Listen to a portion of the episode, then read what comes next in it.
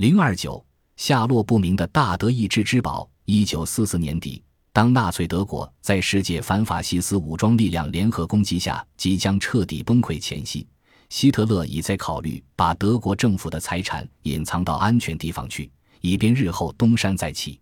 这是欧洲历史上一个战败民族第一次隐藏自己的财富。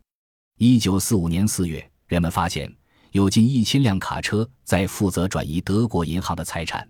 这笔财产按当时的估价相当于三千五百亿法郎。此外，还有一大批首饰、金条、宝石、稀世艺术珍品，以及纳粹头子们的私人财产、教会财产、从意大利、南斯拉夫、希腊和捷克等国犹太人身上掠夺来的财产等。这就是大德意志之宝，其总价值估计可达七千亿法郎。这是在执行希特勒于1945年大决战前夕下达的，把当时还留在德国的所有财宝以国家财产名义隐藏起来的命令。这批财宝有一部分已经找到和收回，其中主要是一九四五年五月隐藏在沙奥斯一座盐井底下的财宝，价值达一百亿法郎。随后又找回了秘密警察头子卡顿布伦纳隐藏在奥斯克里家别墅花园里价值十亿法郎的财产。以及1946年埋藏在萨尔茨堡的总主教府邸地窖里的赫尔穆特·冯·西梅尔子爵的财产。后来，在纽伦堡附近维尔顿斯坦别墅的钢筋水泥地窖里，还找到了戈林元帅的部分私人财产：三十六只大金烛台、一个银浴缸、一批大画家的名画和极其罕见的白兰地酒等。1960年成了以色列入阶下囚的。曾被纽伦堡国际法庭判处死刑的阿道尔夫·埃辛曼，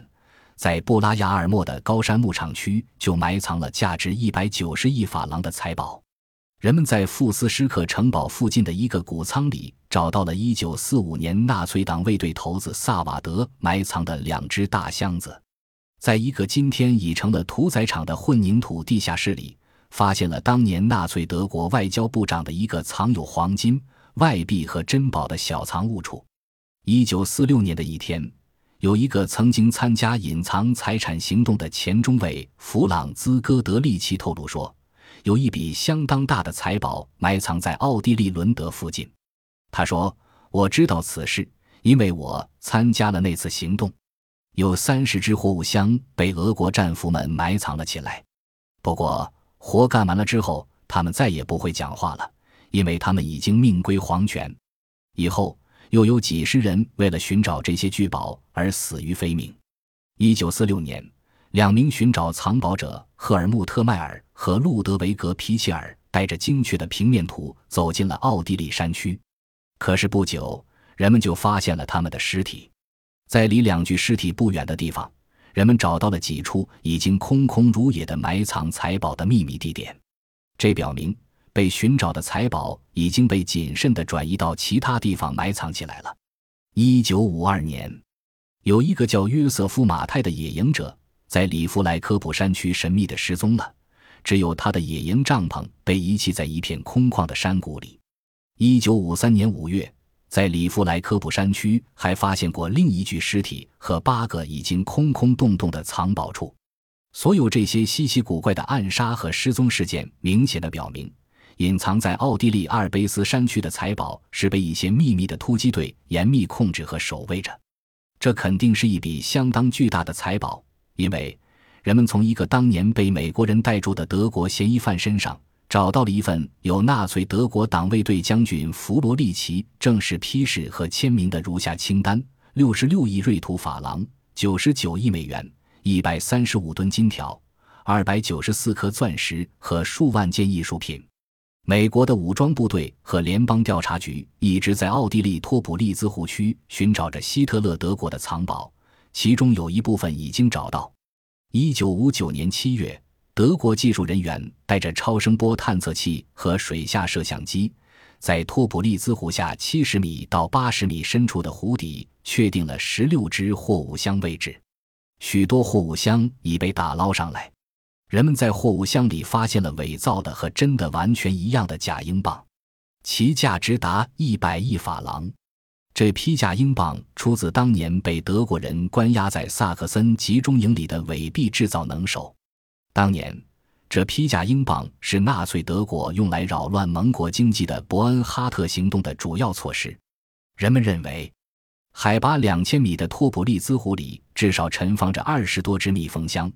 其中除已经找到的假英镑外，还有首饰、黄金、人造宝石和样机原始图纸。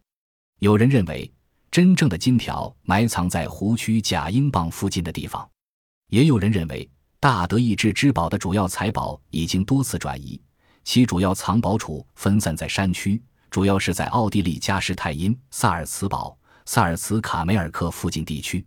这些藏宝受到非常严密的监控，非熟悉内情的人看来是不大可能找到他们的。有人认为，主要藏宝点是在奥斯小城周围。该城离萨尔茨堡的直线距离约六十公里，处在两个长十公里的湖的西南尽头。奥斯在战争期间是纳粹德国最后顽抗的据点之一，是希特勒在一九四五年拟定的一个方案中的主要战略点。在纽伦堡审讯期间，人们估计有价值两亿多马克的财产被隐藏在奥斯地区。原联邦德国政府和奥地利政府都在竭力寻找这批财宝，法国、美国、苏联和以色列的秘密机构也曾窥视这批藏宝，因为从法律上来讲，各方几乎都可以有权要求得到这笔财产。不过，谁也无法知道这批神秘的大德意志之宝最后究竟会落到谁家之手。